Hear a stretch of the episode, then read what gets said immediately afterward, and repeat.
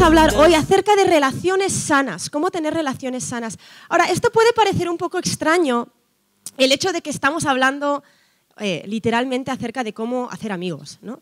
Puede parecer un tema, un tema raro en la iglesia, ¿no? Como, mm, qué, raro hablar de cómo hacer amigos, ¿no? ¿Será porque son amistad cristiana que hablan de amistades, ¿no? Hablamos de esto en esta mañana porque la Biblia, la palabra de Dios, es un libro práctico que afecta cada área de nuestras vidas. Y a veces lo vemos como algo solamente espiritual, pero la Biblia te puede ayudar a, oye, necesito a más amigos, ¿cómo lo hago? O, me siento solo en una gran ciudad, ¿por dónde empiezo? Madrid es una ciudad complicada. La gente, yo viví en Barcelona un año y yo pensé que iba a ser muy parecido. ¿Y sabes de lo que me di cuenta? Que en el metro en Barcelona nadie sube las escaleras automáticas andando. Nadie me pareció fascinante, porque me di cuenta, wow, no es una gran, gran, gran diferencia la cantidad de gente, o sea, sí, que lo es, pero cuando vas a otros países y comparas Nueva York con, no sé, Mississippi, hay una gran, en otros países hay, grandes diferencias de, cantidad de gente. No es una gran diferencia de cantidad de gente, sin embargo, la gente en Madrid va siempre con prisa. Incluso intentar hacer amistades cristianas es complicado, porque si tú hablas con la persona que está a tu lado, es muy poco probable que viva a 15 kilómetros de donde vives tú. O sea, la gente viene desde el Escorial a la iglesia, desde Buitrago a la iglesia, desde Chamberí a la iglesia. O sea, vivimos por todos lados. Sin embargo, la comunidad es súper importante. Dios nos creó para ser parte de una familia y la Biblia nos explica cómo hacerlo. Hace años yo me acuerdo que llegó una, señora a la iglesia que nunca había estado en una iglesia, no tenía trasfondo cristiano, trasfondo religioso, y ella dijo, toda mi vida llevo viendo los electrodomésticos y llevo pensando, hasta la lavadora viene con manual. ¿Dónde está mi manual? ¿Cómo vivo mi vida? Y estaba tan contenta cuando descubrió que tenemos un manual.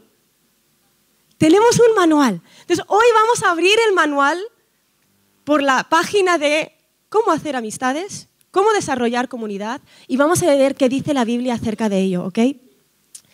La Biblia tiene un montón de pautas. La primera, y a lo mejor te parece un poco extraña para hacer, hacer comunidad y hacer amigos, pero la primera pauta es entiende quién eres. Tú tienes a, la gente, a gente que, que tienes a tu alrededor, te necesita. Y tú tienes algo para dar. Pablo usa la metáfora en Primera de Corintios, no lo vamos a leer porque creo que lo leímos hace poquitos domingos, pero usa la metáfora de que somos un cuerpo, somos un cuerpo físico. ¿no? todos, todos somos como un miembro del cuerpo. Uno es el brazo, otro es la pierna, otro es el pie, otro es el ojo. Y irónicamente no dice que alguien sea el apéndice. Por lo tanto, todos tienen algo que dar y tú tienes algo que dar a la gente que está a tu alrededor. Entonces, cuando tú empiezas a pensar en, ok, ¿cómo formo parte de esta comunidad? En vez de pensar, me encantaría alguien que tome un café conmigo, lo cual está bien, piensa, ¿quién necesita un café? Yo tengo algo que dar a la gente que está a mi alrededor. Venimos a Cristo normalmente, ¿no? conscientes de que somos pecadores Venimos con nuestro bagaje, con nuestra manera de pensar, con nuestros rollos, nuestras, nuestras culturas, que algunas veces simplemente son cosas culturales, nuestras culturas familiares. Venimos con todo eso a Cristo. Y cuando le damos nuestra vida a Cristo hay un cambio total. Pasamos de ser muertos a ser vivos. Pasamos de ser sucios a ser limpios. Pasamos de muchas identidades a otras, ¿no? Es un cambio total. Y de la misma manera pasamos de tener una mentalidad de mendigos, de yo no valgo nada, no tengo nada, a ser real sacerdocio en Cristo Jesús. Ahora, esto lo sabemos, pero muchas veces nos cuesta cambiar nuestra manera de vernos. Lo sabemos por escrito, ¿no? Como, ok, ya no soy sucio, ahora soy limpio. Sin embargo, tienes que cambiar tu mentalidad para creer que tú eres quien Dios dice que eres. Entonces necesitamos aprender cómo camina alguien que entiende quién es. ¿Cómo, actúa alguien que sabe que es realeza, que es real sacerdocio? Proverbios 30, versículos 21 y 22. Dice, por tres cosas tiembla la tierra y por una, por una, cuarta no se puede sostener. Por el esclavo cuando llega a ser rey. Otra versión dice, la tierra no puede aguantar o se alborota la tierra. ¿Qué significa este versículo? El esclavo crece pensando que es insignificante, que solo sigue órdenes, que no tiene nada que aportar. Y cuando llega a ser rey, si no cambia su mentalidad, acaba destruyendo o destrozando lo que le dan. Esto lo vemos súper claro con gente que ha crecido en pobreza, ¿verdad? Cuando tú creces en pobreza, creces con la mentalidad de sobrevivir cada día. Y lo que llega, te lo gastas. Y cuando tú ves a alguien que ha crecido en pobreza, que de repente se les pone en un trabajo estable, en una situación estable, ¿qué sucede? Cuando les dan el, pago, principio de mes, se lo gastan todo. Porque no saben el pensar, ok, el mes que viene voy a necesitar pagar el alquiler. No, no saben trabajar o funcionar como rey porque se han criado como esclavo. ¿Sí? ¿Tiene sentido? Ahora, nos pasa lo mismo a nosotros. Si tú te criaste pensando, bueno, yo no sé si tengo algo que aportar, yo no sé si tengo algo que dar, yo no sé si soy importante, aunque tú hayas tenido un cambio de identidad en Cristo, si tú no empiezas a, renovar tu mente y a entender, tú tienes algo que dar, vas a seguir actuando como un esclavo. Un ejemplo, alguien que tiene la mentalidad de esclavo piensa, ay, hay una fiesta de cumpleaños y a mí no me han invitado. Alguien que tiene mentalidad de rey piensa, ah, hay una fiesta de cumpleaños, se les ha olvidado invitarme. Y llama y dice, oye, ¿dónde es la fiesta? ¿Verdad? Entonces, es importante entender quiénes somos porque va a afectar la manera en la que tú te relacionas con la gente. Si vemos la vida de Moisés, es súper interesante. Porque el pueblo de Israel, aunque eran realeza para Dios, aunque eran el pueblo, un pueblo escogido, aunque Él los amaba, el pueblo de Israel estaba siendo esclavizada y se veían como insignificantes. Entonces Dios necesitaba levantar a alguien que entendiese quién era para ayudarles. Por eso Moisés fue criado en la casa de Faraón, para entender cómo piensa realeza, cómo camina realeza, por eso vemos cuando, no lo vamos a leer, ¿no? porque podríamos estar todo el día, pero cuando vemos el libro de Éxodo, la actitud de, Moisés ante el faraón era que actuaba como realeza, ¿verdad?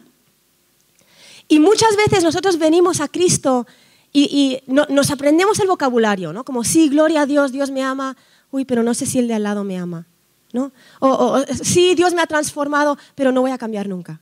Ah, tenemos estas lo que creemos y luego lo que realmente creemos. Necesitamos empezar a tener la mentalidad de quiénes somos en Cristo para desarrollar una comunidad sana. La comunidad sana de la que llevamos varias semanas hablando. Necesitamos entender quiénes somos. Los esclavos se sienten inseguros por la gente que sabe más que ellos. Pero los reyes en la política Alguien llega a ser presidente y ¿qué hace? Automáticamente contrata al que sabe más acerca de la economía que él, al que sabe más acerca de la educación que él. No se siente inseguro por rodearse de gente que sabe más, ¿verdad? A veces también hacemos eso en la iglesia, ¿no? Pensamos, uy, tengo que encontrar a alguien que más o menos sepa lo mismo que yo, ¿no? Que, que tengamos eso en, en común, ¿no? Cuando en realidad, cuando tú entiendes quién eres, tú sabes el que está al lado tiene algo que yo necesito porque somos un cuerpo, y yo tengo algo que el que está al lado necesita, porque somos un, cuerpo. Entonces, entiende quién eres. Número dos, punto número dos, inicia la relación. Sabiendo que tú tienes algo que dar, tú puedes empezar la relación. Hay tantas personas que dices que me siento solo en Madrid. Bueno, ¿has hablado con alguien? ¿Has intentado tomar un café con alguien? No, llego, nadie, nadie, nadie me invitaba a tomar un café. Pues inicia tú la relación. Ahora, a lo mejor estás pensando, no creo que esto esté en la Biblia, ¿no? Inicia la relación. Esto suena más a autoayuda, pero está en la Biblia. La Biblia tiene todo. Mateo 5, versículo 47. Y voy a confesar que hace unos meses yo leí este versículo y Dios me habló y me trajo convicción porque yo no lo estaba viviendo. Mateo 5, versículo 47 dice, si solamente saludáis a vuestros hermanos, ¿qué hacéis de más? ¿Acaso no hacen esto también los gentiles? Y yo lo leí y dije, es verdad. Yo llego los domingos, voy a confesar aquí en el escenario, y yo saludo a todos los adolescentes con los que tengo relación, a algunos de los padres de los adolescentes, a Dorita, le doy un abrazo a mi madre, y poco más, porque voy directa a mi asiento. ¿no? ¿Cuántos tenéis vuestro asiento aquí? Algunos os da vergüenza levantar la mano. Está bien ¿eh? que tengáis vuestro asiento. Me acuerdo una vez que movimos algo en la iglesia, no me acuerdo si eran las cámaras, movimos algo y llegó alguien y dijo, pero este es mi asiento. Eh, enfadado, ¿eh? Yo pensé, se va a tener que buscar otra iglesia, no sé. Otro asiento, porque le habían quitado el asiento.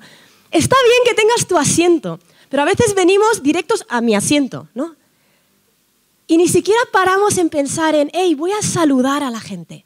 Voy a iniciar yo la relación. Si no saludas y solo saludas a los que te caen bien, lo que está diciendo Jesús aquí, si solo saludas a los, a los, que te caen bien, estás haciendo exactamente lo mismo que hacen los no creyentes. Pero tú ya no eres de este mundo.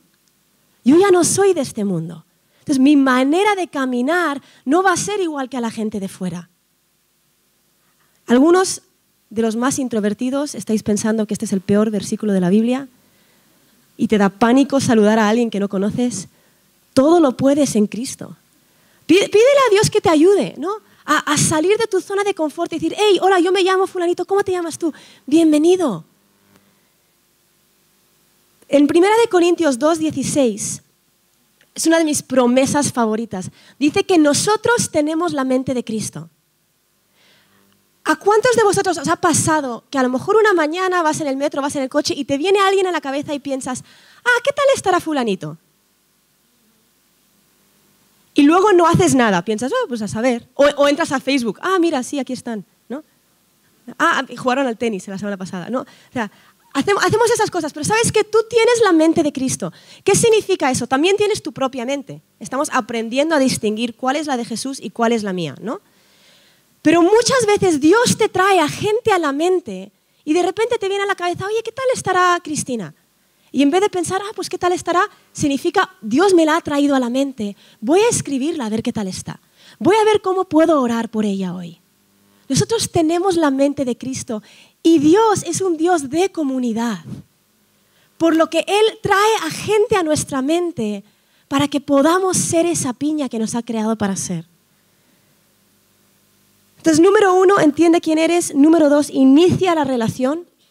Número tres, deja, esta es la más difícil, os voy a avisar. Deja a un lado la ambición personal. ¿Qué es la ambición personal? La ambición personal es qué puedo sacar yo. ¿Qué puedo sacar yo de esta relación? Vamos a leer Santiago 3, del 13 al 18. Dice, ¿quién es sabio y entendido entre vosotros que muestre por su buena conducta sus obras en mansedumbre de sabiduría? Pero, pero si tenéis celos amargos y ambición personal en vuestro corazón, no seáis arrogantes y así mintáis contra la verdad. Esta sabiduría no es la que viene de lo alto, sino que es terrenal, natural y diabólica. Porque donde hay celos y ambición personal, ahí hay confusión. ¿Cuántos habéis tenido relaciones confusas? Que dices, no, ah, no sé si caigo bien, no sé si caigo mal, hoy soy su mejor amiga, hoy creo que me quiere matar. Las relaciones confusas, tantas veces la raíz es ambición personal ¿Qué puede sacar la otra persona? ¿Qué puedo sacar yo? Vamos a seguir leyendo. Dice, donde hay celos y ambición personal, ahí hay confusión y toda cosa mala.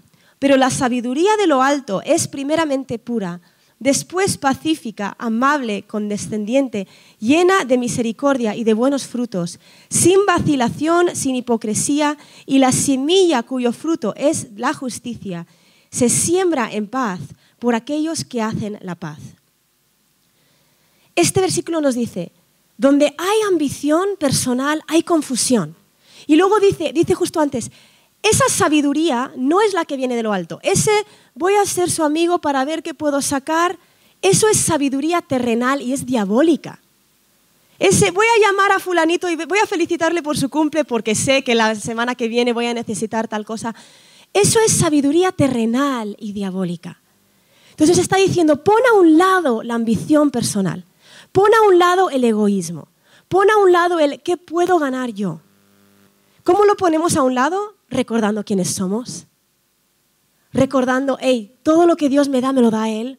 A través de otros, sí, pero, pero viene de Él. Yo no necesito la aprobación, no necesito que me hagan sentir bien, porque yo sé quién soy en Él, ¿verdad? Entonces pongo a un lado lo que yo puedo sacar para iniciar una relación con la gente. Pon a un lado la competitividad. Tantas veces las inseguridades simplemente vienen de sentir, uy, si competimos yo pierdo ¿no? contra este. Este es más listo, más guapo, más inteligente, más popular, más... No, pon a un lado todo eso. A veces es difícil reconocerlo, ¿no? Necesitamos inteligencia emocional para, para reconocer por qué actúo como actúo. Ah, ok, es porque hay celos. Ah, es porque hay ambición personal. Voy a poner eso a un lado. Ahora, eso no significa que solo puedas tener relaciones con gente que sabe quiénes son, que no tienen ambición personal ellos. Porque vamos a ser realistas. Fuera de Cristo, todo el mundo tiene ambición personal. Todo el mundo. Todo el mundo ama porque les aman. Por eso cuando la gente llega a Cristo y tú les hablas del perdón, no, les cuesta tan, es lo que más cuesta entender al principio, pero ¿cómo voy a perdonar a mi madre si tú no sabes lo que me hizo? Y a veces escuchas historias y dices, joder, pues sí que te hizo. O sea, la gente tiene razón de no querer perdonar. Sin embargo, cuando tú entiendes lo que Cristo te perdonó a ti, tú puedes perdonar. Y, y, lo que sucede es que tú te llenas de su amor, su aceptación. Y entonces, desde ese punto, rebosando del amor sobrenatural que no tiene fin, tú puedes amar sin ambición personal. Entonces, esto también es importante, porque es importante saber que, hey, en tu curro y en tu familia y en la calle y en tu barrio, la gente no sabe amar sin ambición personal. No saben amar sin que tú les ames de vuelta. Y es normal que se ofendan cuando se te olvida su cumpleaños o cuando fallas, ¿no? Yo me he dado cuenta que cuanto más alto el listón, más rápido y más profundo caes, ¿no? Cuando la gente te pone en un listón. Pero dentro del cuerpo de Cristo podemos poner a un lado ambición personal. Y fuera tú puedes decir, yo voy a amar a esta persona con el amor de Cristo, que se le olvida mi cumpleaños, no pasa nada. Que no me saluda, pues no pasa nada. Que me falla, no pasa nada. Porque el amor del que estoy bebiendo y dando es el amor perfecto. Es el amor que no tiene fin. Vamos a leer primera de Juan 4, versículos 11 y 12. Dice, amados, si Dios así nos amó, también nosotros debemos amarnos unos a otros. A Dios nadie le ha visto jamás. Si nos amamos unos a otros, Dios permanece en nosotros y su amor se perfecciona en nosotros. Me encanta este versículo porque es como un círculo. Dice, primero, permaneces en su amor, recibes de su amor y con eso nos amamos unos a otros. Y cuando nos amamos unos a otros, su amor en nosotros se perfecciona. Cuanto más das, más recibes, ¿verdad? Cuanto más amas a la persona que está a tu lado, más recibes del amor de Dios. Cuarto punto. Ese era el más difícil, así que los demás ya a. Si tienes un problema con alguien, háblalo. Ahora, yo no sé, yo sé, hay test, yo me acuerdo haciendo un test de personalidad hace unos años y una de las preguntas era, ¿te encanta confrontar y corregir a gente? Y yo leí la pregunta y pensé, ¿en serio hay gente en el mundo así? ¿Que les encanta confrontar y corregir? Toda mi admiración si tú eres así, ¿vale? Yo odio la confrontación.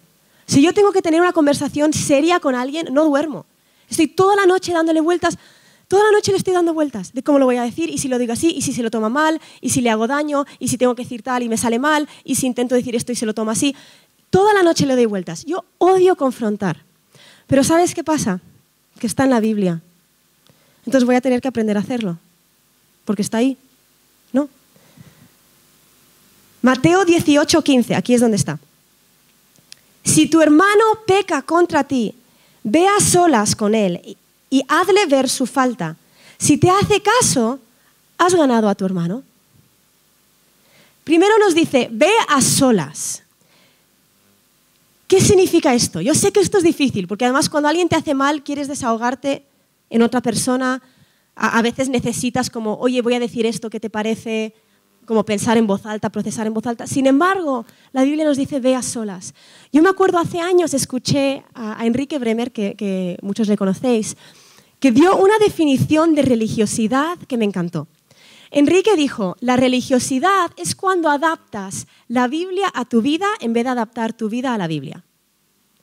Por ejemplo, sería fácil decir, este hermano ha pecado contra mí, me ha hecho daño, entonces voy a ir a hablar con Dorita para contárselo porque necesito oración.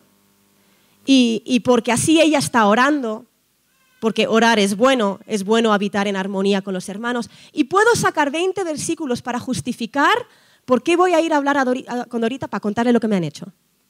¿Tiene sentido? Esa es la religiosidad, porque estoy buscando versículos que encajan con lo que yo siento, en vez de poner a un lado lo que yo siento y decir, ok Dios, ¿qué dices tú? ¿Qué dices tú?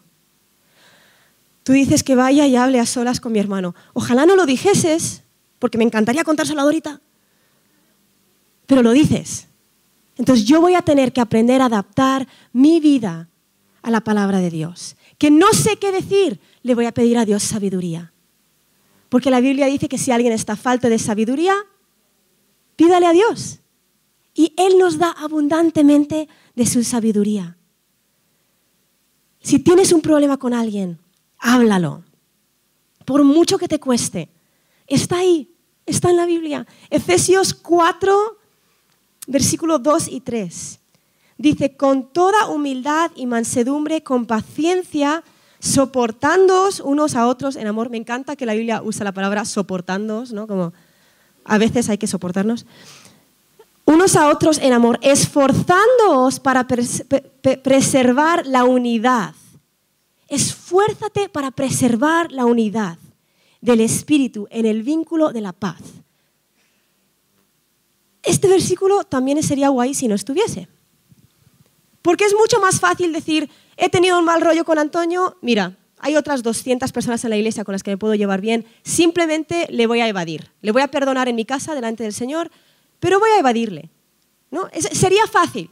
Y podría buscar otra amistad y podría invertir en esa amistad y Dios bendeciría esa amistad. Sin embargo, nos dice, esfuérzate para preservar la unidad. Esfuérzate para que esta piña se mantenga piña. Familia, si ponemos en práctica estos versículos esta mañana, esta iglesia va a ser la leche.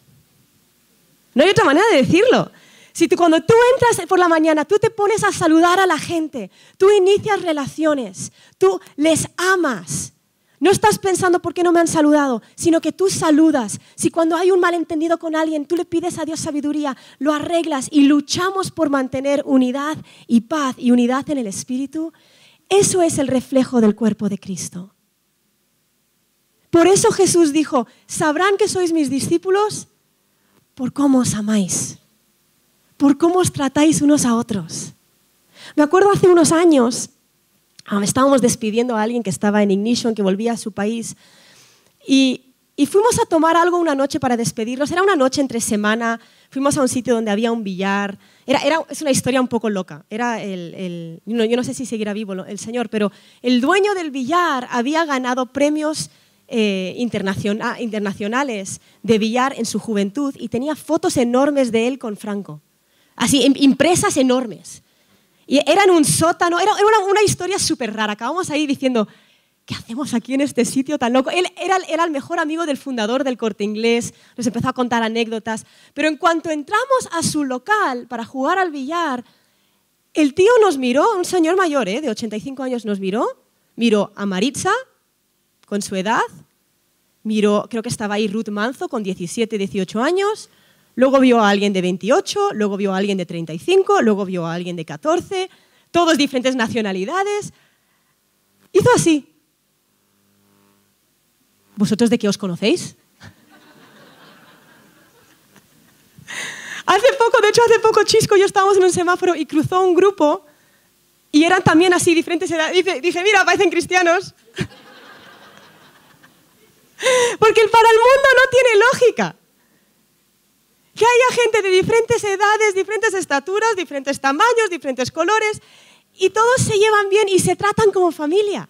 Nos pasa mucho cuando alguien de la iglesia se pone enfermo y no tiene familia aquí en España y acaba en el hospital, que los médicos no, saben por dónde pillarnos.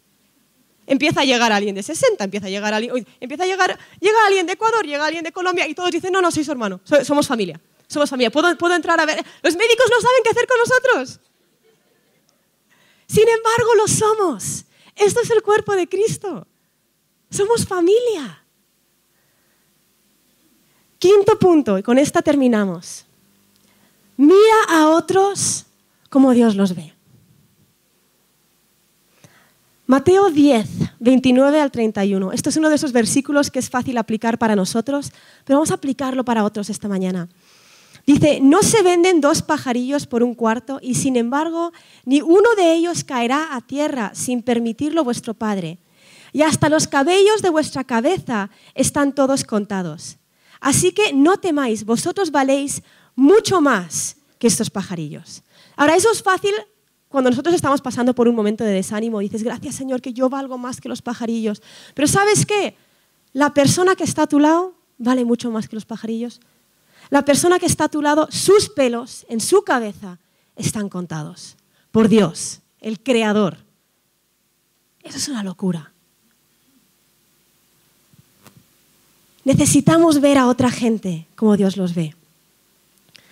No vamos a leer toda la historia, seguro que os acordáis de ella. La, historia en la que Samuel va a ungir al futuro rey de Israel, ¿verdad? y llega y empieza a, ver a los hermanos de, David y todos son guapos y fuertes y grandes. Y Dios le dice, no, este no, no, este no, no, este no. Y quiero leer el versículo en el que Dios le dice a Samuel cuál, cuál es. Primera de Samuel 16, versículo 7. Dios le dice a Samuel, no te dejes impresionar por su apariencia ni por su estatura, pues yo lo he rechazado. la gente se fija en las apariencias, pero yo me fijo en el corazón. Cuando tú entras a la iglesia o cuando tú estás en tu trabajo y tú ves a la persona o a tu jefe pedante en el trabajo y piensas, yo no sé si, si, si, yo no sé si este le cae bien a Dios. A mí no me cae bien, a Dios yo no, no lo sé. Acuérdate, los pelos de su cabeza están contados por Dios. Se le cae uno en la ducha y Dios lo sabe. Vale más que los pajarillos y Dios no está viendo ni sus fallos, ni su mal genio, ni su carácter, está viendo su corazón. Está viendo quién les diseñó para ser. Hace unos meses yo estaba hablando con alguien por ahí en un viaje y eh, eh, alguien estaba diciendo, yo creo que voy a abrazar la homosexualidad porque a mí me han hecho mucho daño en la vida los de mi propio sexo y ta, ta, ta. Estaba empezando a desahogarse, ¿no? Y le hice una pregunta y en cuanto le hice la pregunta dije, ostras, qué buena pregunta, me la voy a hacer a mí misma. La pregunta es, ¿quién serías tú si el pecado nunca hubiese entrado en el mundo? ¿Quién serías? Si nunca te hubiesen tratado mal, porque el jefe que te trata mal, a él le trataban mal de pequeño, si, nunca, si nunca te hubiesen hecho daño, ¿quién serías? ¿Quién te diseñó Dios para ser sin las consecuencias del pecado? Y piensa en la gente que está a tu alrededor así. ¿Quién sería fulanito si nunca hubiese entrado el pecado en el mundo? Así les ve Dios. Y yo quiero ver a la gente como Dios los ve. Filipenses 2, del 3 al 4. Dice, no hagáis nada por egoísmo o vanagloria, sino que con actitud humilde cada uno de vosotros considere al otro como más importante que a sí mismo, no buscando cada uno sus propios intereses, sino más bien los intereses de los demás. Busca los intereses de la gente que está a tu lado. Me encantaría que la prédica de esta mañana fuese cinco pasos para naturalmente caerle bien a la gente y que todo el mundo te invite a ti a tomar un café. Pero nosotros no somos de este mundo. Entonces funcionamos al revés. Y son cinco pasos para cómo tú alcanzar a gente. Cómo tú hacer amigos, abrazar a gente, meterles en esta comunidad. Entiende que eres realeza.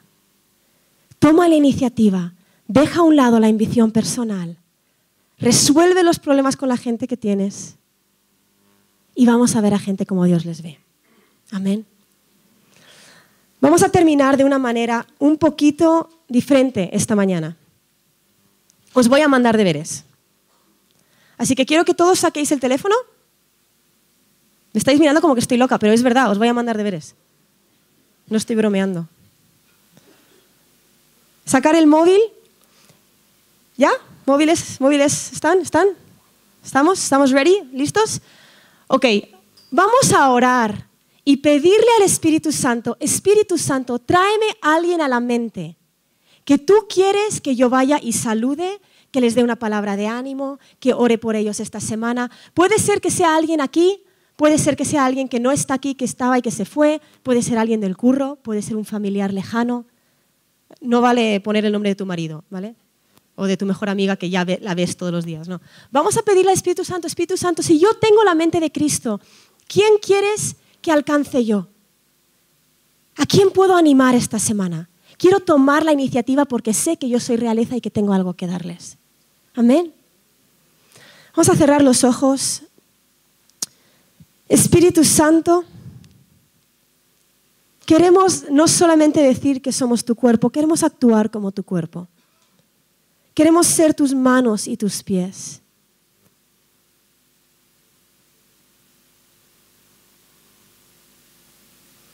Así que trae a nuestra mente esta mañana alguien que tú quieres, con quien, con quien tú quieres que tomemos la iniciativa. Háblanos, Señor.